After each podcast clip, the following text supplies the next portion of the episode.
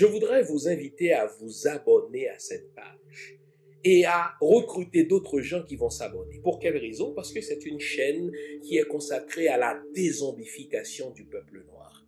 Vous savez, en ma qualité de théologien, d'historien et d'expert en management public, je décide de mettre toute mon énergie et toute l'équipe qui travaille avec moi décide aussi de mettre toute son énergie à la dézombification du peuple noir l'émission s'appelle Lumière sur le monde, eh bien cette lumière, ce n'est pas moi. Cette lumière, c'est le travail que nous faisons ensemble. Lorsque tout à coup, on réalise qu'on nous a roulé dans la farine, on réalise qu'on nous a trompé pendant, n'est-ce pas, des siècles, et que tout à coup, nous prenons conscience de nos ressources, nous prenons conscience de notre identité, et ayant pris conscience de tout cela, nous prenons la décision de partager ce que nous sommes, ce que nous comprenons avec les autres. Donc, nous avons besoin d'avoir une masse critique d'hommes et de femmes noirs réveillés qui vont changer, n'est-ce pas, leur pays respectif pour la gloire de nos ancêtres.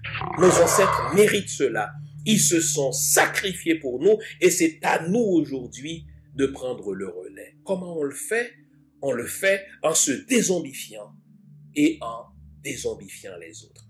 Je vous invite donc à liker ce qui se fait sur cette chaîne, à le chérir, à le partager avec les autres, à vous abonner et si vous l'avez fait déjà, à recruter d'autres qui vont s'abonner. On est ensemble, on garde le moral car tant que va le moral, tout va.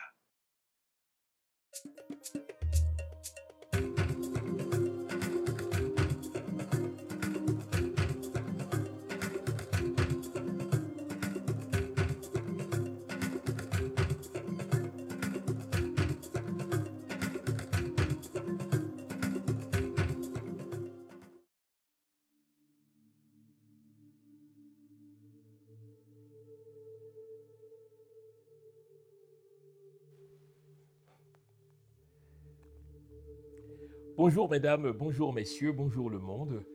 Bienvenue à cette autre édition de l'émission Lumière sur le monde. Comment allez-vous?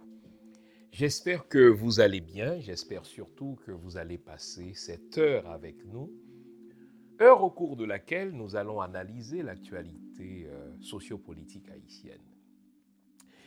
Et vous allez voir que désormais, les ordonnateurs de la réalité haïtienne ceux qui entretiennent la crise haïtienne ne se donnent même plus, euh, ne s'embarrassent même plus d'un vernis de d'élégance pour se moquer de la population haïtienne. Dans tout autre pays, on donne l'impression qu'on fait des choses sérieuses. Dans tout autre pays, on donne l'impression qu'on veut résoudre la crise, on donne l'impression qu'on veut parvenir à un résultat sérieux. Mais en Haïti, on dit, écoutez, la classe politique n'est pas sérieuse, les élites sont euh, des élites indigentes. La population, la masse ne cherche qu'à quitter Haïti par tous les moyens. Donc on peut tout se permettre. Plus la peine de s'embarrasser de scrupules plus la peine de se donner un vernis de sérieux. Haïti devient un terrain de jeu où on organise des dîners de cons. Neuf fois sur dix, on organise ces dîners de cons à l'intérieur même du pays, mais d'autres fois, quand on veut se payer la tête des élites politiques, quand on veut se payer la tête des élites intellectuelles, mais on organise un dîner de cons ailleurs. L'ailleurs ici est important. Je vous avais prévenu il y a deux semaines qu'à cette euh, convocation à la Jamaïque euh, du tout Port-au-Prince des élites politiques, des élites intellectuelles euh, haïtiennes à Kingston, je vous avais prévenu que rien de sérieux ne s'y passerait. Mais ce matin, je voudrais attirer votre attention sur l'aspect loufoque de la chose. Euh, si vous vous intéressez à la question de l'insécurité dans les Caraïbes, si vous vous intéressez à la question du taux de criminalité dans les Caraïbes, le premier pays qui va ressortir et qui ressort du lot, pas pour les bonnes raisons, c'est la Jamaïque. Non seulement c'est la Jamaïque, mais c'est aussi la capitale de la Jamaïque, Kingston. mais imaginez, ironie du sort, que c'est aussi à la Jamaïque, mais pire, à Kingston, la capitale, qui est la capitale de tous les dangers. Et Haïti n'a rien de comparable euh, en termes d'insécurité euh, au regard de la Jamaïque. Quand vous vous rendez à la Jamaïque, euh, ce que j'ai fait deux fois plutôt qu'une, eh bien, votre propre ministère des Affaires étrangères vous met en garde. On vous dit, écoutez, n'allez pas à Kingston parce que il y a des gangs armés, il y a des vols à main armée, il y a des entrées, n'est-ce pas, par euh, il y a des entrées, euh, si vous voulez, violentes même dans des hôtels, n'allez pas. Euh, n'allez pas à Kingston. Et pourtant, ironie de l'histoire, c'est à Kingston que des autorités de la CARICOM, des autorités de la Jamaïque, d'anciens premiers ministres de la Jamaïque, entre autres, ont convoqué le premier ministre haïtien des élites politiques haïtiennes, des élites intellectuelles haïtiennes, pour parler de quoi? D'insécurité. Mais vous ne voyez pas le côté loufoque de la chose? Euh, Dans ma première année de latin, l'équivalent de secondaire 2 ici, on nous avait appris une expression latine. Tenez, l'école coloniale sert de temps en temps à cela. On nous avait appris donc une expression latine que je vous refile ce matin. Medique curate ipsum. Médecin, guéris-toi toi-même. C'est une formule qu'on utilise pour euh, rabattre le caquet, pour fermer la bouche à quelqu'un qui vous propose un remède pour une maladie, quand il souffre de la même maladie et qu'il n'arrive pas à la soigner, cette maladie. Voilà des anciens premiers ministres de la Jamaïque qui convoquent, hein, le verbe n'est pas trop fort, qui convoquent le premier ministre haïtien, qui convoquent les élites politiques haïtiennes, les élites intellectuelles haïtiennes. Pourquoi? Pour parler d'insécurité, entre autres. Mais où est-ce qu'on le fait? Dans le pays le plus dangereux de la Caraïbe, dans la capitale la plus dangereuse. Avec un peu de dignité, on dirait élégamment au Premier ministre de la Jamaïque, Médique, curate ipsum, médecin guéris-toi toi-même, tu nous invites à parler d'insécurité chez toi quand ton pays, c'est le pays le plus dangereux de la région. Mais vous savez, n'allez pas chercher de, verticalité dans la classe politique haïtienne, n'allez pas chercher si vous voulez, de bon sens, de lucidité dans la classe politique haïtienne, ni parmi les élites intellectuelles haïtiennes. Ça fait longtemps que le bon sens, ça fait longtemps que la verticalité, ça fait longtemps que le bon jugement euh, ont foutu le camp.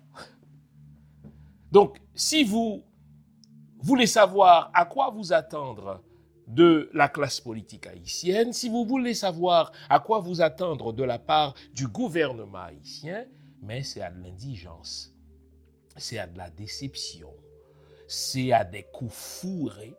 Hein. Et je vais vous sortir une autre formule. Tenez, ma jeunesse me remonte à la tête ce matin. Quand j'étais jeune, très jeune, euh, j'étais au primaire, il y avait un, monsieur qui m'a marqué par sa sagesse. Au fait, c'était un cireur de chaussures, donc ce n'est pas un homme de grande éducation, mais c'est un homme digne, qui a élevé, ma foi, près de dix enfants et qui en a fait des professionnels, hein, des professionnels qui gagnent dignement leur vie euh, partout à travers le monde et qui les a tous élevés, toutes aussi, puisqu'il y avait des filles, en cirant des chaussures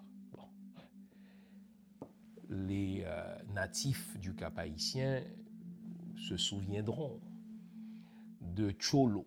Hein, Michel, on l'appelait affectueusement Cholo. Et, j'oublierai jamais, hein, vous savez, c'est souvent les dimanches après-midi qu'on lui amène nos chaussures pour qu'il les fasse briller. Et donc, il se retrouvait devant cette montagne, cet Himalaya de chaussures qu'il devait faire briller, c'était son métier.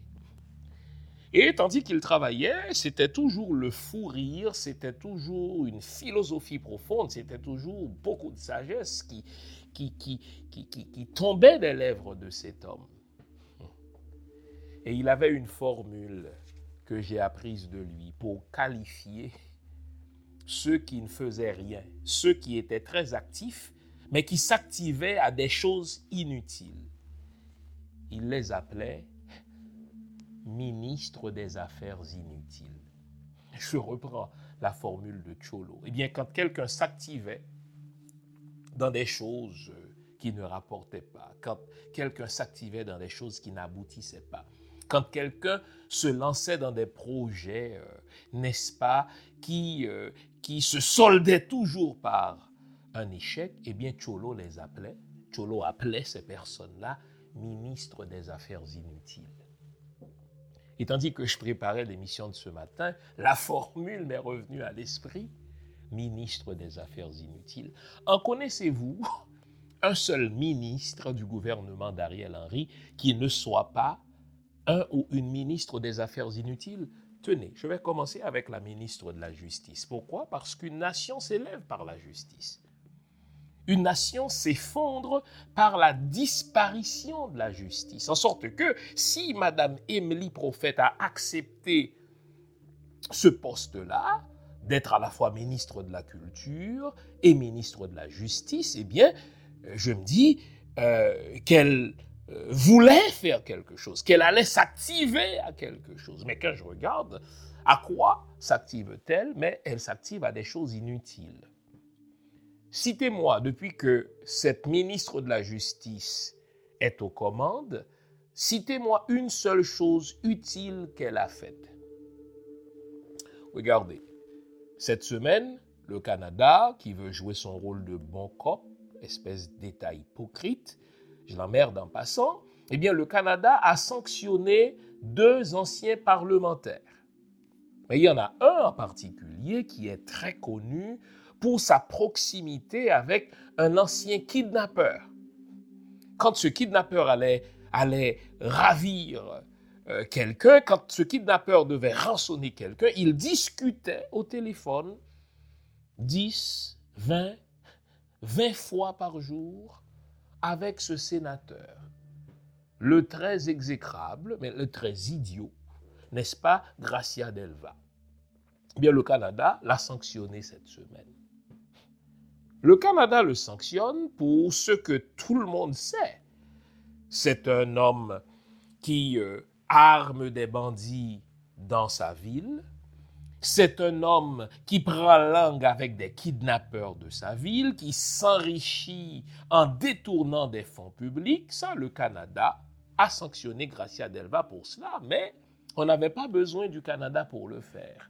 Mais tandis que le Canada sanctionne Gracia Delva, la ministre de la Justice, ministre des Affaires inutiles, n'est même pas foutue d'émettre, si vous voulez, un mandat contre cet ancien sénateur.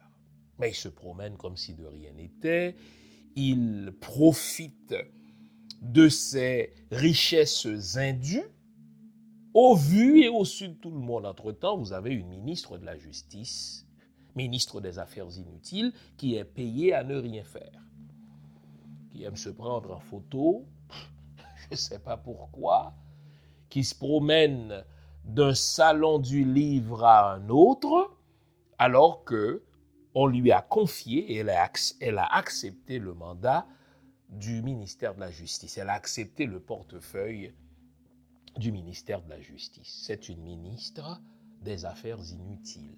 Tenez, ministre de la Sécurité publique. ministre de la Sécurité publique. Cette semaine, et encore une fois, c'est de l'ingénierie sociale, c'est de l'ordonnancement social qu'on nous fait cette semaine, tandis que le tout Port-au-Prince, c'est-à-dire le chef du gouvernement, gouvernement des affaires inutiles, les élites politiques, élites des affaires inutiles, les élites intellectuelles, élites des affaires inutiles se retrouvaient à Kingston.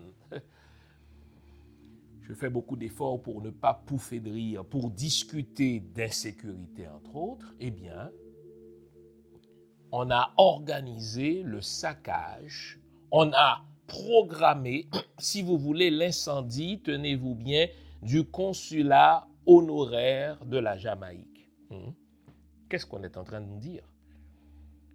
Au même moment, on a orchestré la prise en otage d'une journaliste haïtienne très connue et on l'a ramenée, on l'a libérée quelque temps après. Qu'est-ce qu'on est en train de nous envoyer comme message?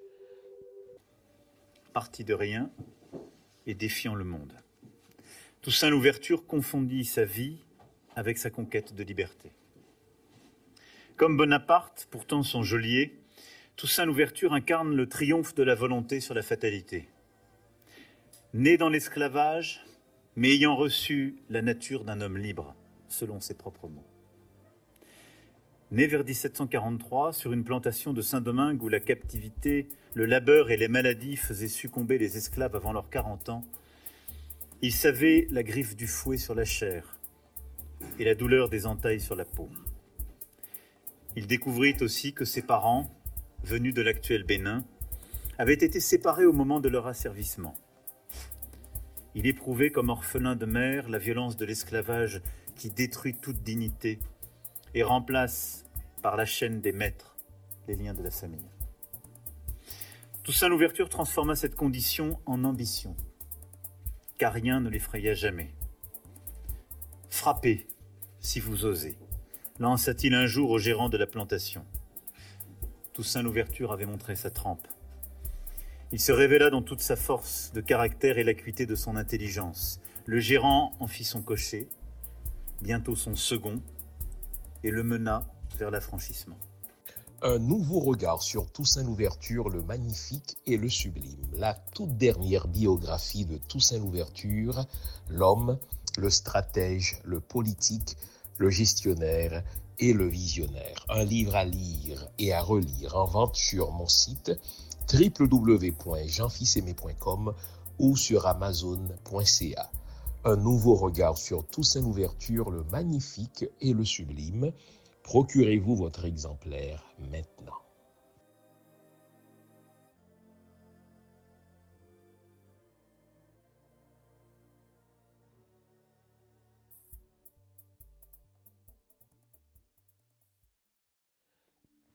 Je vais vous le dire.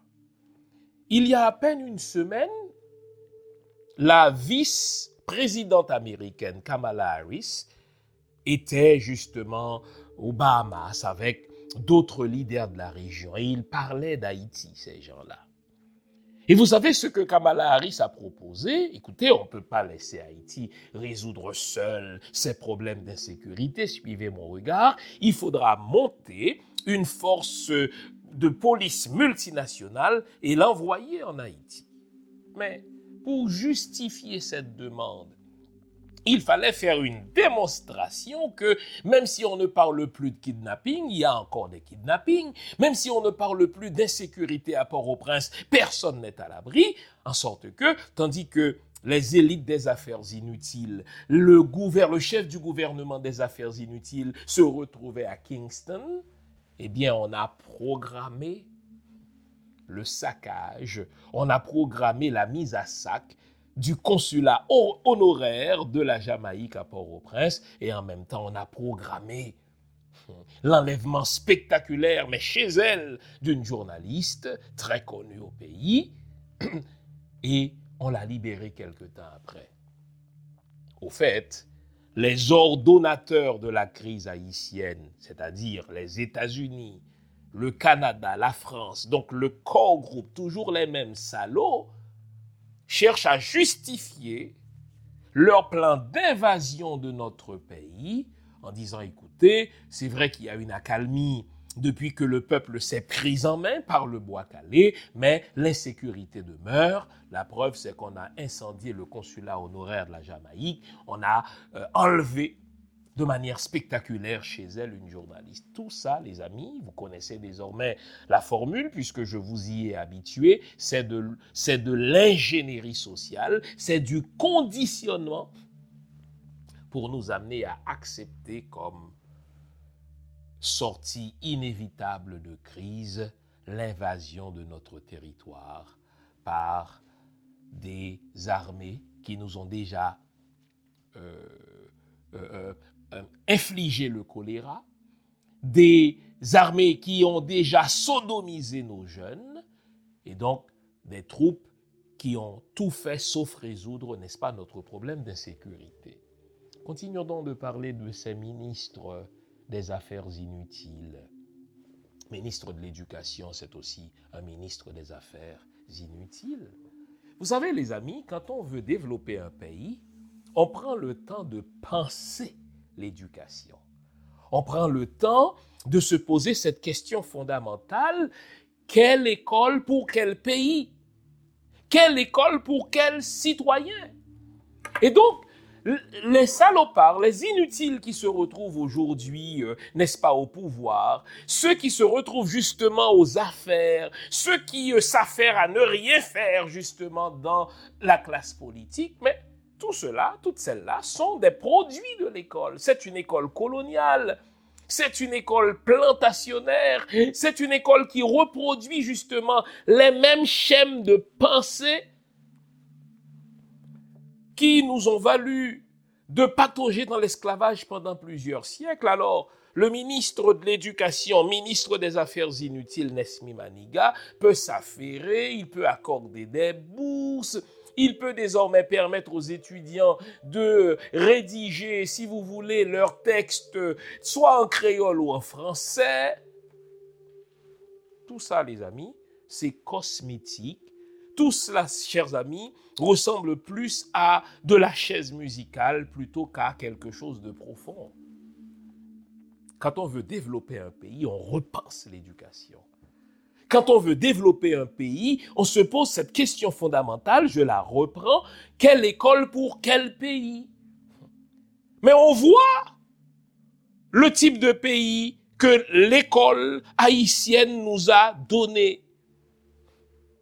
Alors vous pensez vraiment que ce ministre d'éducation des affaires inutiles va toucher en profondeur, va révolutionner le système éducatif haïtien, mais nullement il fait quelques retouches à gauche et à droite. Il est en train de maquiller un cochon. Hein, vous savez, c'est comme si on, mettait du vernis, euh, du vernis sur les lèvres euh, d'un cochon. Question de le rendre euh, plus, plus beau à voir, mais ça demeure un cochon. Parlons d'autres ministres des Affaires inutiles. Ministre, enfin, chef de la police. Chef de la police. Celui-là, on se demande, mais vraiment, qu'est-ce qu'il fout? Mais il passe sa journée à faire quoi? Lorsqu'il réunit ses troupes, lorsqu'il réunit son état-major, qu'est-ce qu'il qu'est-ce qu'il leur transmet comme message? Quelle est sa lecture de l'insécurité? Quel est son bilan depuis qu'il se retrouve à la tête de la police nationale haïtienne? On a eu l'assassin euh, Léonce Charles qui a comploté dans l'assassinat euh, euh, de, Jovenel Moïse. On va bientôt euh, marquer les deux ans de ce crapuleux assassinat. Il a été promu, hein, c'est ça le pays, ministre des Affaires inutiles. Il a été promu, n'est-ce pas, ambassadeur des Affaires inutiles d'Haïti à l'OEA. Et là, le nouveau chef de police qu'on a depuis un peu plus d'un an, mais c'est quoi son bilan? Que de fois des policiers euh, prennent le risque d'aller, euh, n'est-ce pas, euh, voir des bandits. ils prennent le risque, n'est-ce pas, de se rendre sur leur fief juste au moment de d'attaquer ces bandits-là, eh bien, ils reçoivent le message de rentrer, de rentrer dans leur base, de rentrer dans leur poste. Mais quel est son bilan? Chef de police des affaires inutiles. Vous avez un ministre de la Santé publique. Tenez, celui-là. aïe, aïe, aïe. On se demande s'il est encore, s'il est encore, euh, s'il est encore perspicace, lui. Est-ce qu'il n'est pas sénile? Mais en plus, mais il est malade. Bon. Et plutôt que de le remplacer, on lui permet, n'est-ce pas, de prendre un congé pour aller se faire soigner, ma foi, à l'étranger. Mais que fait-il comme ministre de la santé publique, mais une fois de plus ministre des Affaires inutiles hein? Se contente de porter le titre, de voyager, de recevoir des paires d'IM, etc., euh, de participer à toutes sortes de réunions inutiles, les problèmes restent entiers. Au fait, je pourrais faire ainsi toute la radiographie du gouvernement d'Ariel Henry. Mais Ariel Henry, il sert à quoi? C'est le ministre du gouvernement des affaires inutiles. aïe, aïe, aïe. Que fait-il Ariel Henry? Hein, il est, il est entretenu par la communauté des nations malveillantes. Il est maintenu au pouvoir par la communauté des nations malveillantes. À quelle fin? Aux fins des affaires inutiles. Et si vous voulez avoir une belle démonstration du fait qu'on s'active en Haïti, du fait qu'on s'affaire en Haïti, mais qu'on s'active à des affaires inutiles, eh bien, je vais vous réintroduire à cette rencontre de deux jours qui a eu lieu, ironiquement, dans la capitale de l'insécurité, dans la Caraïbe, à Kingston. Et donc, euh, les États-Unis, euh, qui sont les véritables ordonnateurs de la crise haïtienne, se sont servis euh, de la CARICOM pour convoquer le Premier ministre des Affaires inutiles, pour convoquer les élites politiques des affaires inutiles, pour convoquer les élites intellectuelles des affaires inutiles à parler de ce qu'il faut faire pour sortir de la crise.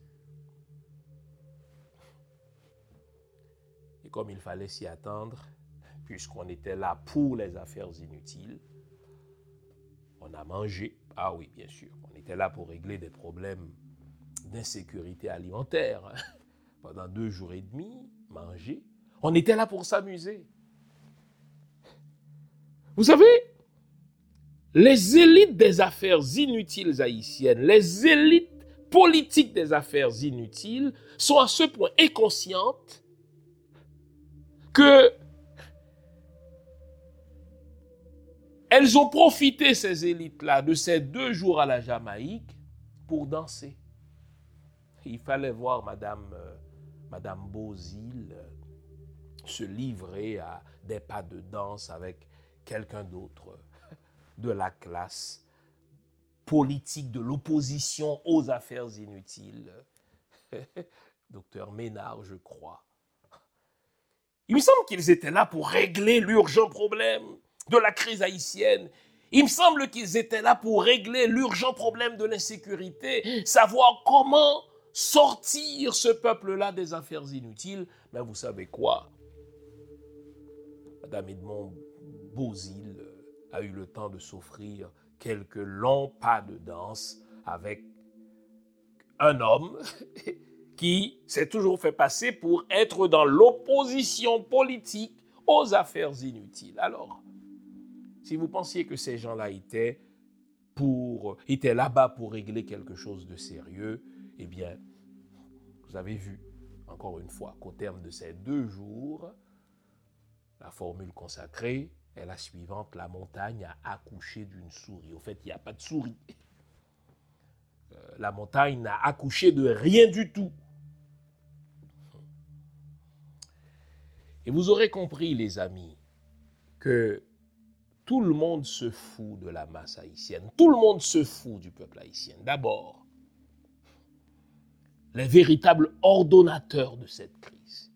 Les États-Unis, le Canada et la France qui se sont servis de la CARICOM pour convoquer à un dialogue autour de la crise le chef de gouvernement, les membres de l'opposition et de la société civile. Mais ils savaient que ça n'allait rien donner.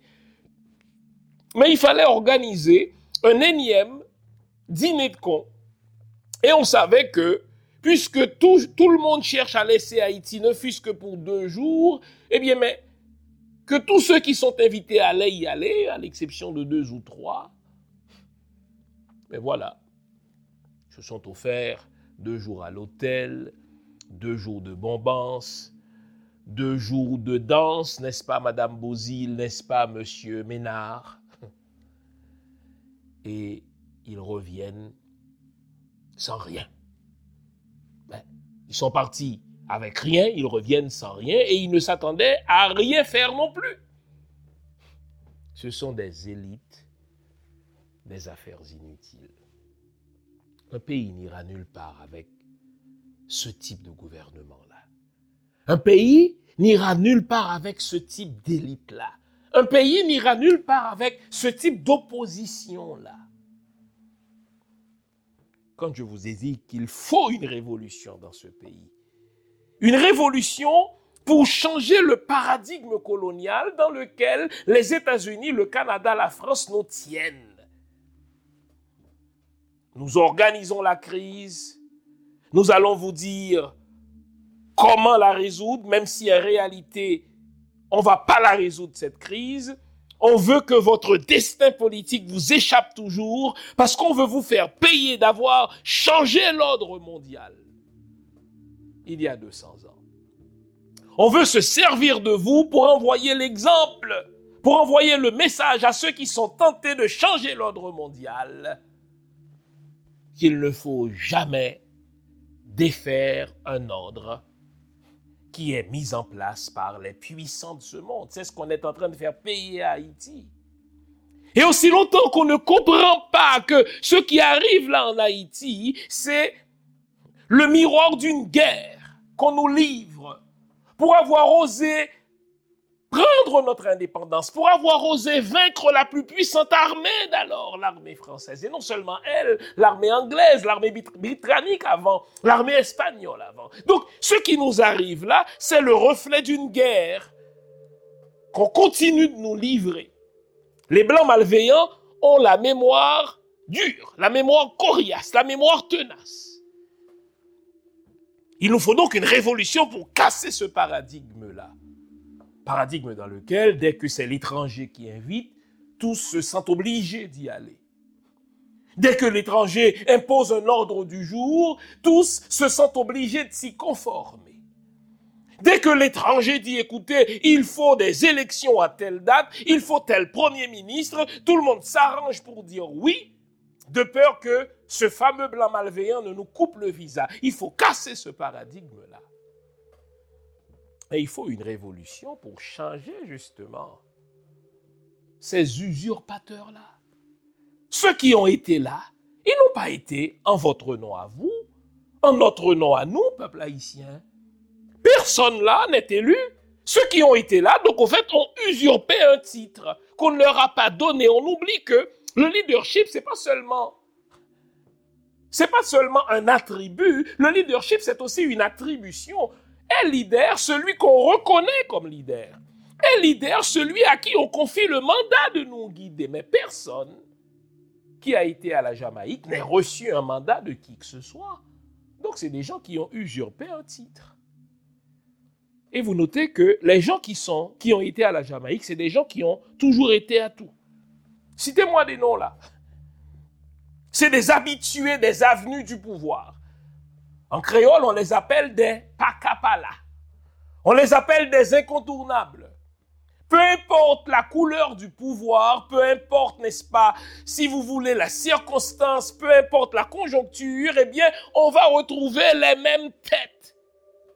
Avec les mêmes discours insipides, avec les mêmes propositions euh, inutiles, parce qu'ils sont des acteurs aux affaires inutiles.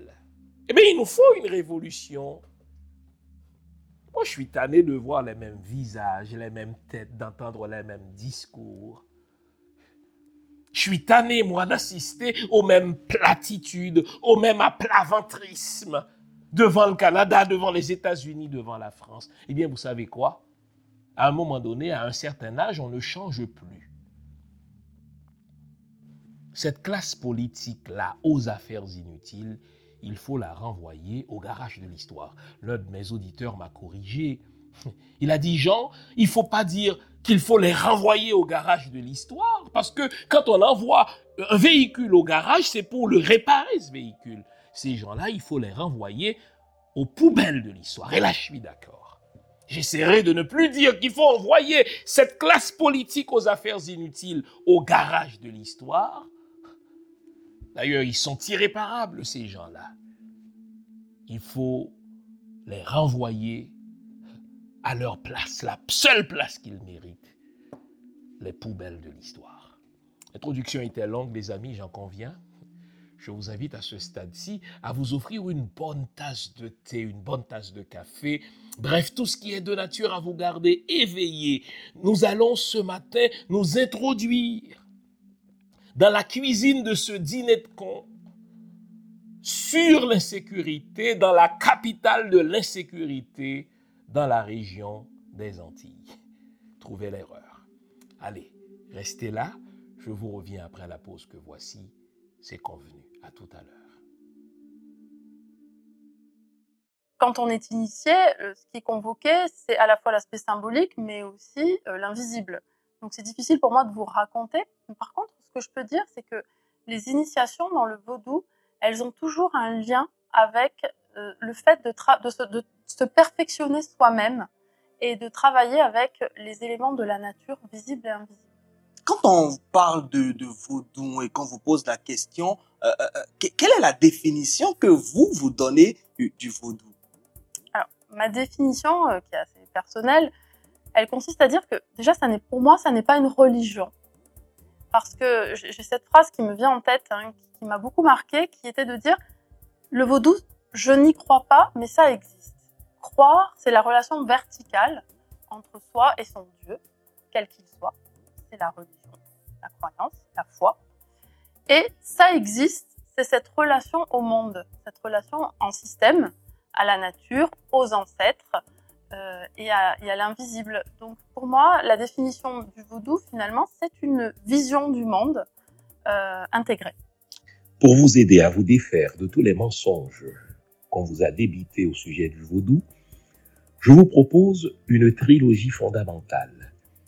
Vaudou, je me souviens, et si les lois n'étaient pas les diables, et enfin, Vaudou 101, une spiritualité moderne sans sorcellerie. Ces trois livres sont disponibles sur mon site web www.jeanfissemé.com ou sur amazon.ca. Une trilogie à lire et à avoir dans sa bibliothèque personnelle ou familiale.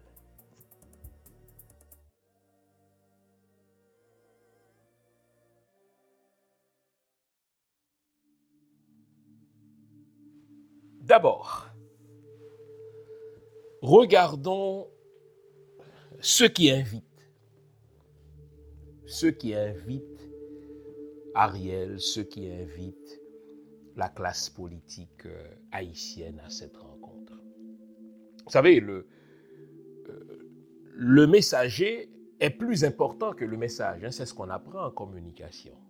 Si le messager n'est pas crédible, son message ne passera pas.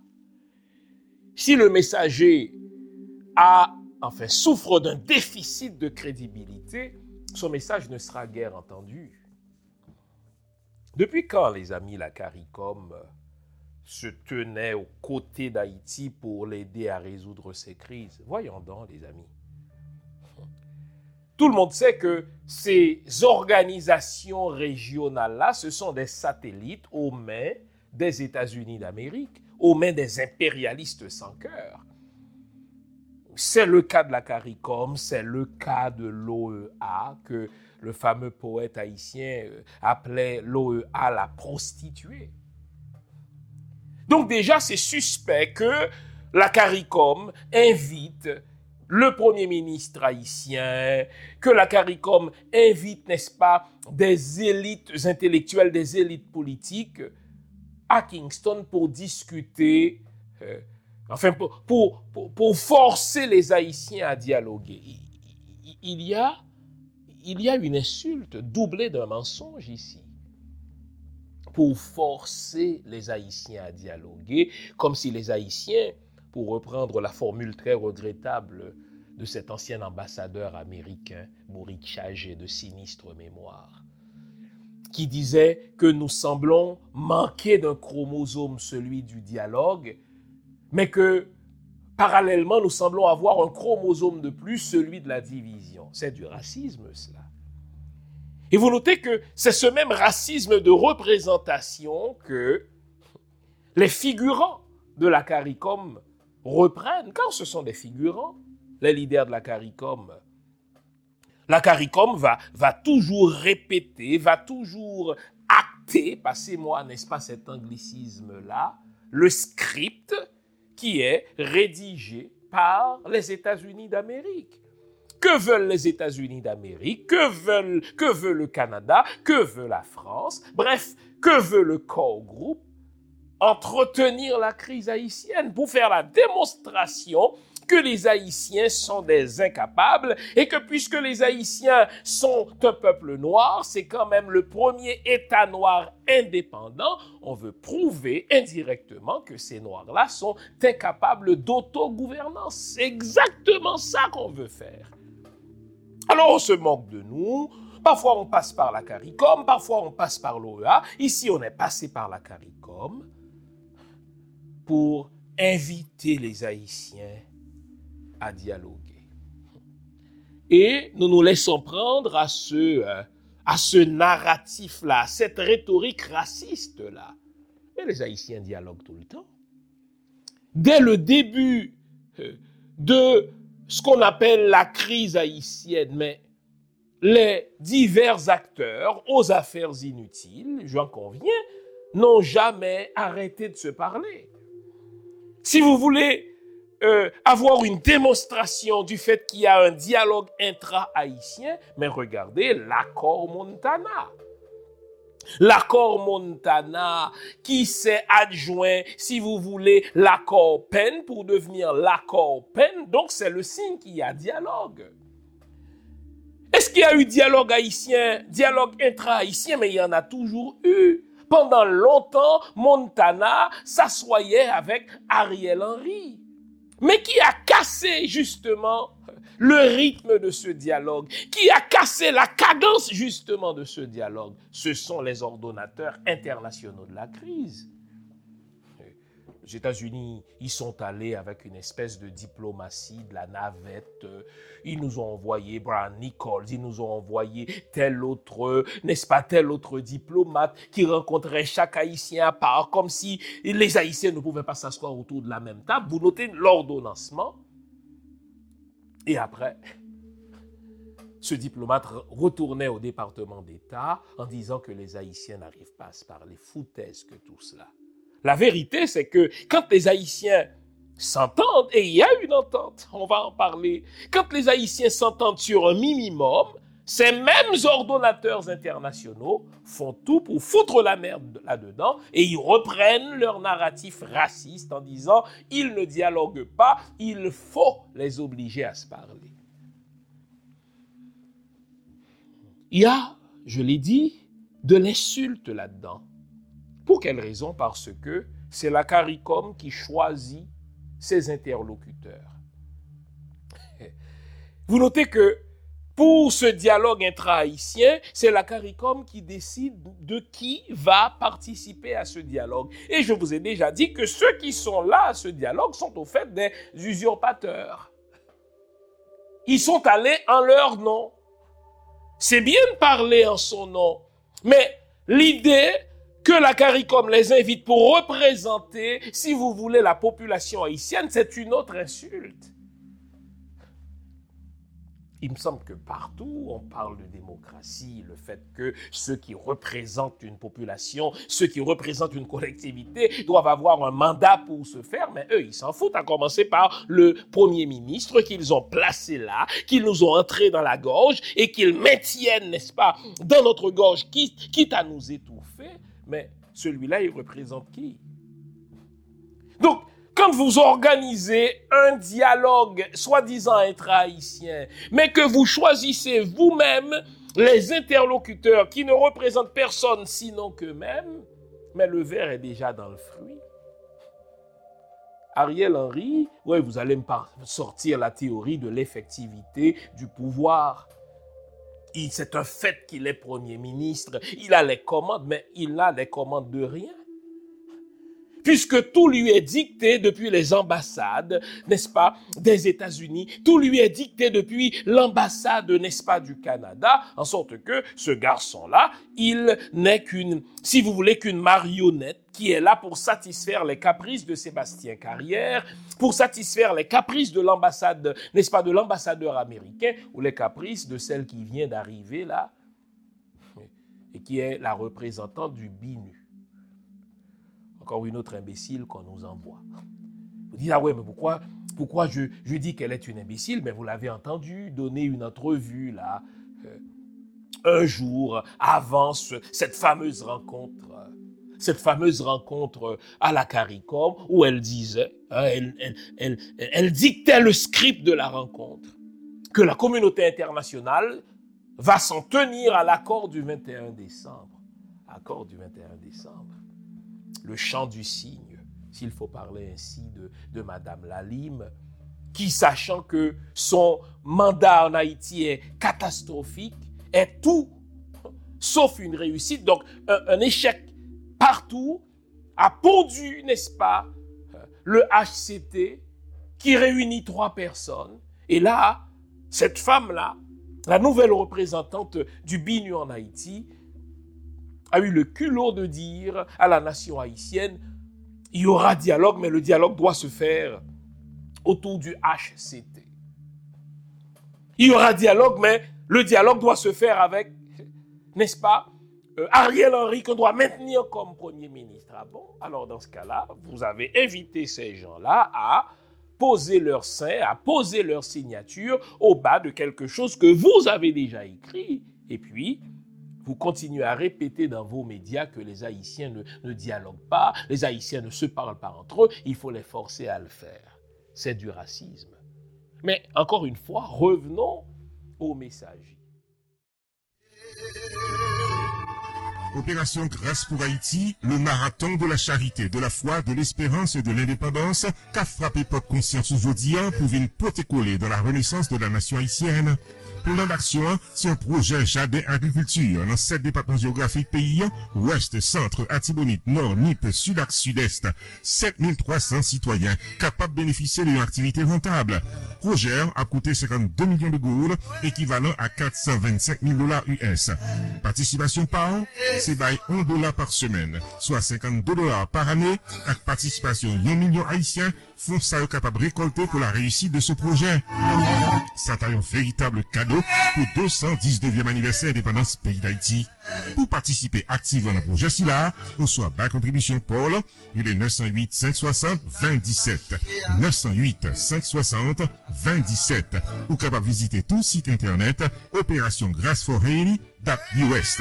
Opération Grâce for Haiti US.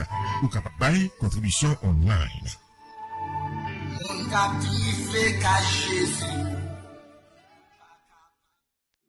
La CARICOM n'est pas crédible pour aider à résoudre la crise haïtienne. La CARICOM n'est pas crédible, n'est-ce pas, pour aborder euh, la crise haïtienne dans toute sa complexité. Et ceux qui étaient là n'étaient pas non plus prêts à aborder la crise dans toute sa complexité et surtout à la résoudre, cette crise. Vous voulez une preuve? Dans son discours inaugural, Ariel Henry a eu, euh, si vous voulez, l'outrecuidance de dire qu'il n'est pas là pour négocier la gouvernance, qu'il est là pour parler uniquement d'insécurité. Au mieux, il peut, n'est-ce pas, si vous voulez réformer son gouvernement, mais il restera au pouvoir, il ne cédera le pouvoir que lors des élections. Bon Dieu, vous venez pour dialoguer, mais déjà vous dites que, écoutez, il y a des choses que je ne suis pas prêt à céder, mais de qui tenez-vous votre pouvoir, monsieur, monsieur Ariel, ministre des Affaires inutiles? Quel est votre bilan pour que vous puissiez justifier votre maintien au pouvoir. Mais il a répété cela parce que ses véritables patrons, les patrons de la crise haïtienne, lui disaient, écoutez, au mieux, on va leur permettre une réforme gouvernementale, puisque ceux qui, sont soi-disant dans l'opposition, que désirent-ils? Avoir leur part de gâteau avoir le contrôle d'une direction générale, avoir le contrôle d'un ministère, on va leur donner, n'est-ce pas, le contrôle d'une direction générale, le temps pour eux de se faire aussi un petit peu de pognon. Ils sont pour la plupart désargentés. On va leur permettre, n'est-ce pas, de se faire un peu de pécule, mais notre plan ne bougera pas. Nous n'allons pas nous dévier de notre plan macabre de, de l'entretien de la crise haïtienne. Vous resterez comme Premier ministre on va élargir le HCT de Mirland Maniga et on fera une petite réforme, une réformette gouvernementale pour permettre aux uns et aux autres de se faire un peu d'argent. De toute manière, ils sont là pour ça, mais rien en profondeur. Alors, les amis, le script était déjà dit. La messe était dite.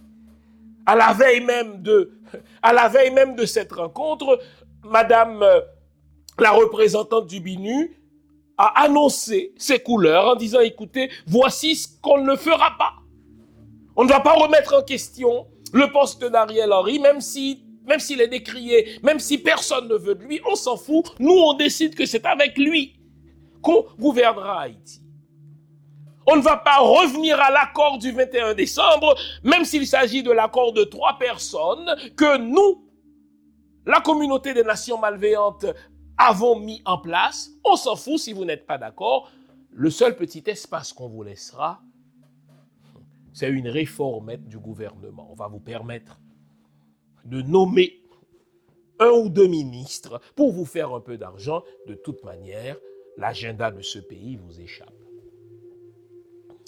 Si moi qui suis la chose depuis le Canada, je savais comment ça allait se passer, a fortiori ceux qui sont en Haïti, qui ont l'habitude de s'asseoir avec ces mêmes blancs malveillants, qui ont l'habitude de s'asseoir à d'autres tables de ces négociations bidons, ils devraient savoir à quoi s'attendre et ils devraient surtout, écoutez-moi bien, se liguer avant d'aller à cette rencontre à Kingston.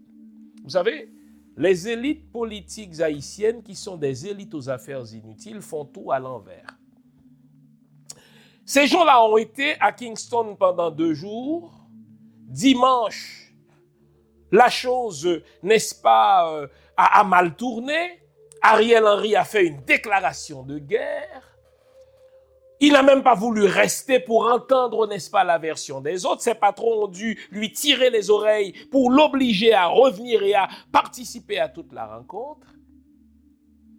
Et chaque membre de ces élites politiques aux affaires inutiles y allait, si vous voulez, en bande dispersée. Jusqu'à ce qu'elles aient réalisé, ces élites-là, que rien n'allait se passer et qu'Ariel allait repartir avec la part léonine, comme toujours, qu'il n'allait rien céder. Et c'est alors que ces élites-là ont pondu une proposition de sortie de crise qu'elles ont toutes signée.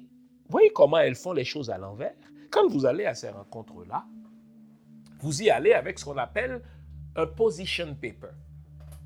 Vous vous trouvez des alliés, vous vous liguez contre celui que vous identifiez comme votre adversaire, celui qui sera en face de vous. Hein. C'est ce que veut dire le mot adversaire, pas au sens d'ennemi. Adversus, c'est celui qui est en face de moi. Donc je, j'établis des alliances, je, je, jette des passerelles vers l'autre, on s'entend sur une première mouture de texte, et d'autant que vous allez à la CARICOM, la CARICOM qui est un satellite des, des États-Unis, du Canada et de la France, alors ce que vous faites, dès le premier jour, vous dites au modérateur, voilà, nous sommes là pour dialoguer, le dialogue est à ce point fort entre nous que nous vous soumettons déjà une entente qui est signée par nous tous. Quelle est cette entente? Nous voulons un gouvernement bicéphale pour revenir à l'idée de la Constitution. Nous voulons changer de Premier ministre. Nous le voulons tous. Et trois, nous voulons un gouvernement de salut public, un gouvernement d'union nationale, appelez-le comme vous voulez, pour redonner confiance à la population haïtienne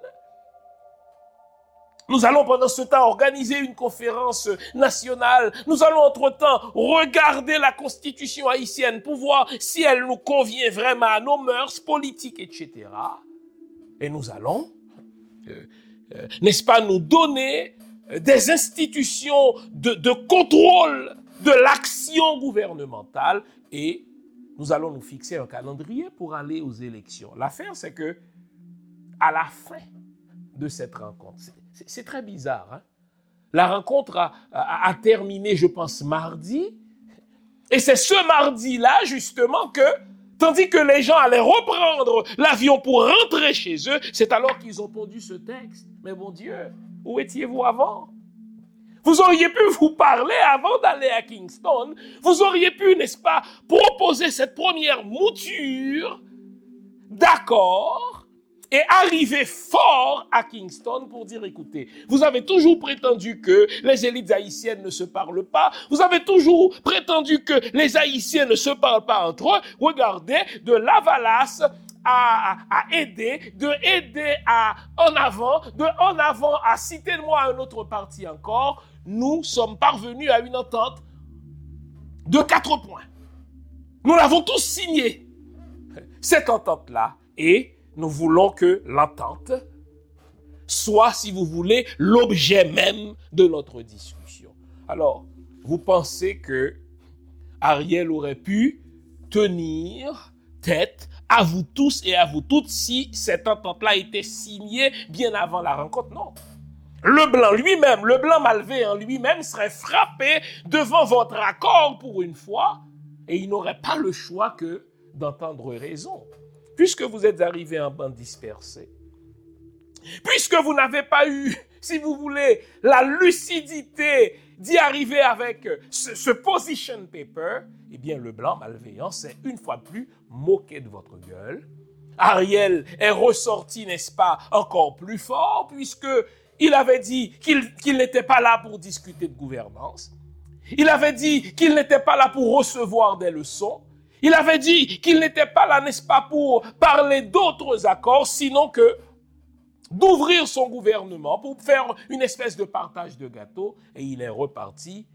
Rien n'a été décidé, euh, n'est-ce pas, à l'encontre de ce qu'il avait dit. Pourquoi? Parce que votre position paper, vous l'avez soumis à la fin de la rencontre, alors qu'en général, cette mouture-là, on la prépare pour qu'au moment ou comment, si vous voulez, les assises, on puisse avoir quelque chose de concret, on puisse avoir un os auquel s'accrocher, en sorte que on allait pouvoir fermer le bec au blanc malveillant. À chaque fois qu'il était tenté de dire, enfin qu'il serait tenté de dire que nous ne nous parlons pas, vous seriez en mesure de lui dire à ce blanc malveillant, non, nous nous sommes rencontrés bien avant Kingston, nous avons euh, accoucher d'une première mouture d'une entente, et cette entente-là repose sur cinq points fondamentaux, et l'un de ces points fondamentaux, c'est le départ d'Ariel Henry. Et encore une fois, puisque ce sont des élites qui font tout à l'envers, elles ont produit cette mouture à la fin de cette rencontre, après qu'Ariel est reparti, sans, sans égratignure aucune, alors elles se sont précipitées de signer un document qui n'est contraignant pour personne. Quelles élites? Des élites aux affaires inutiles. Depuis plus de 40 ans, il est le visage de la fiabilité, du sérieux et du professionnalisme en matière de produits financiers. Son nom Louis-Yves Lucien. Pour toutes vos questions concernant la vente, l'achat, le financement ou le refinancement d'une propriété au Québec, c'est lui la solution. Louis-Yves Lucien. Au téléphone 514 867 8352. Son email lilucien à commercial royallepage.ca. Louis-Yves Lucien, la fiabilité à portée de main.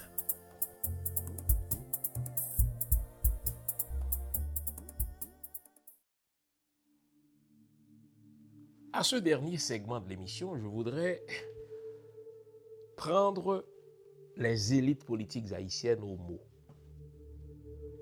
Ça m'a fait plaisir de voir que tous ceux qui étaient présents à cette rencontre de la Jamaïque, à l'exception bien sûr du Premier ministre des Affaires inutiles, Ariel Henry, mais tous ceux qui se réclament de l'opposition politique ont signé cet accord. Que dit cet accord? Mais c'est un accord minimal. Il dit, enfin il prévoit le rétablissement d'un pouvoir exécutif à deux têtes pour respecter euh, l'esprit de la Constitution. Très bien. Tous, tous sont d'accord. Ce premier point, mais, enfin cet accord, il, rassemble tout le monde. Que l'on parle de collège présidentiel ou bien d'un président, on verra. Mais toujours est-il que ces gens-là ont posé leur signature à cette entente. Nous voulons le rétablissement de pouvoir bicéphale. Ariel ne veut rien savoir, il ne veut pas avoir de patron haïtien. Il n'a pas de difficulté à avoir des patrons étrangers, ceux-là, il les aime. Il leur baise le pied. Vous avez vu comment il a courbé les chines, littéralement, devant Biden. Encore un peu, il lui aurait baisé la main. Il fait le chef, pour reprendre la formule de l'autre. OK. Deuxième point euh, de cette entente, un gouvernement d'unité nationale dirigé par un autre Premier ministre. Très bien. Vous êtes d'accord avec ça? Ça aussi, mais regardez. Il n'y a pas un seul ministre dans le cabinet d'Ariel qui ne soit un ministre aux affaires inutiles. Mais il est évident qu'il faut changer de gouvernement. Mais il ne faut pas changer de gouvernement afin de de procéder à un partage de gâteaux, il faut procéder à un nouveau gouvernement avec une, un énoncé de mission, avec une feuille de route. C'est la formule qui est utilisée ici. Mais bravo, là encore. Ce gouvernement devra créer, je suis en train de lire l'entente, les conditions nécessaires pour inspirer confiance à la population. C'est vrai que la confiance de la population est dans les chaussettes.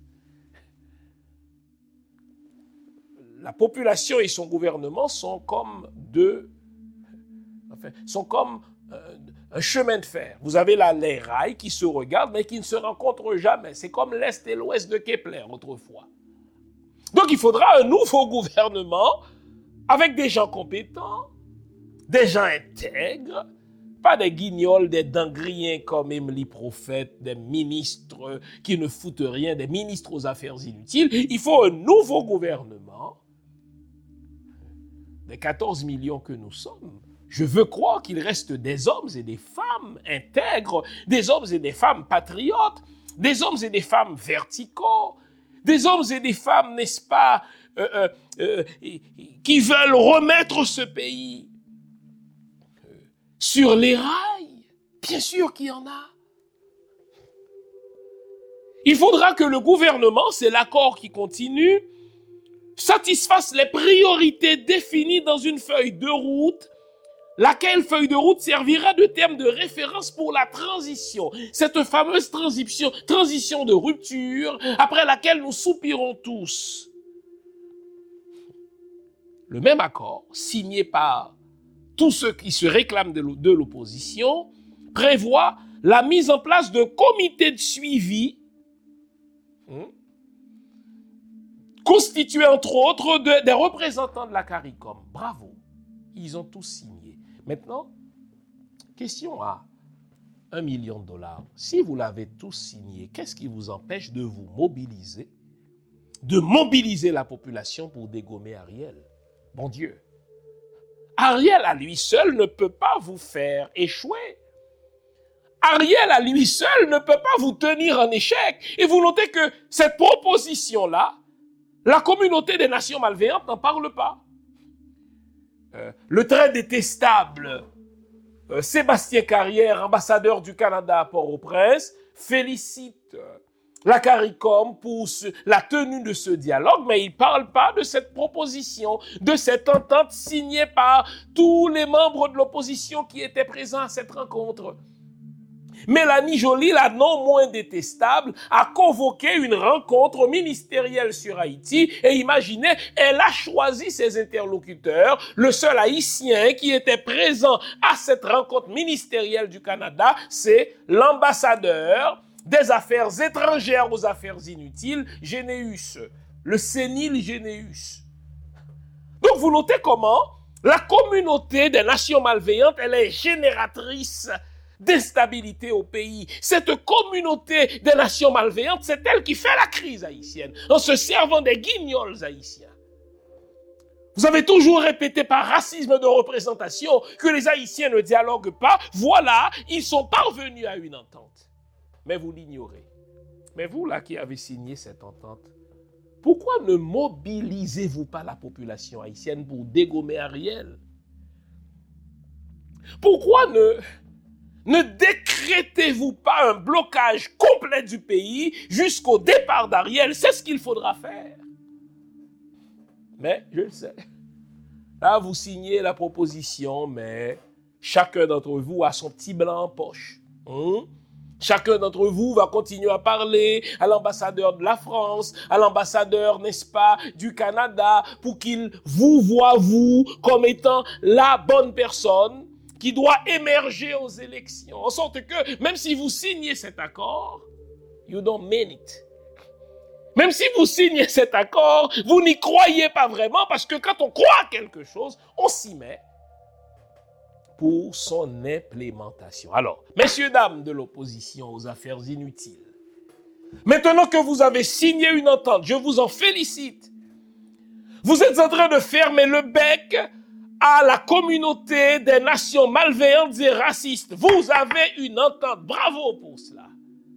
Mais qu'attendez-vous pour la faire respecter, cette entente?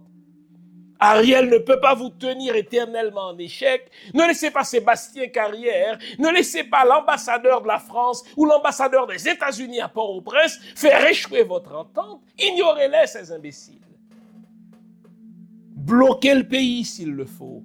Mobilisez la population haïtienne, dégommez Ariel et mettez en œuvre cette proposition, cette entente que vous avez tous signée.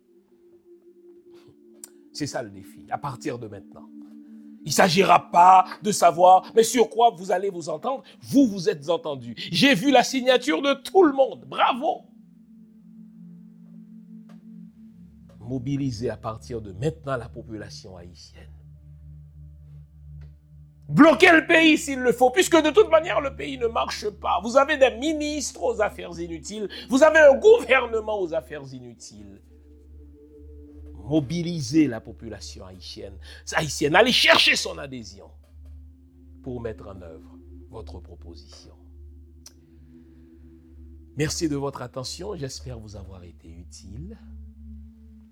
On garde le moral car tant que va le moral, tout va. Vive Haïti, vive le peuple haïtien. Au revoir et bonne semaine.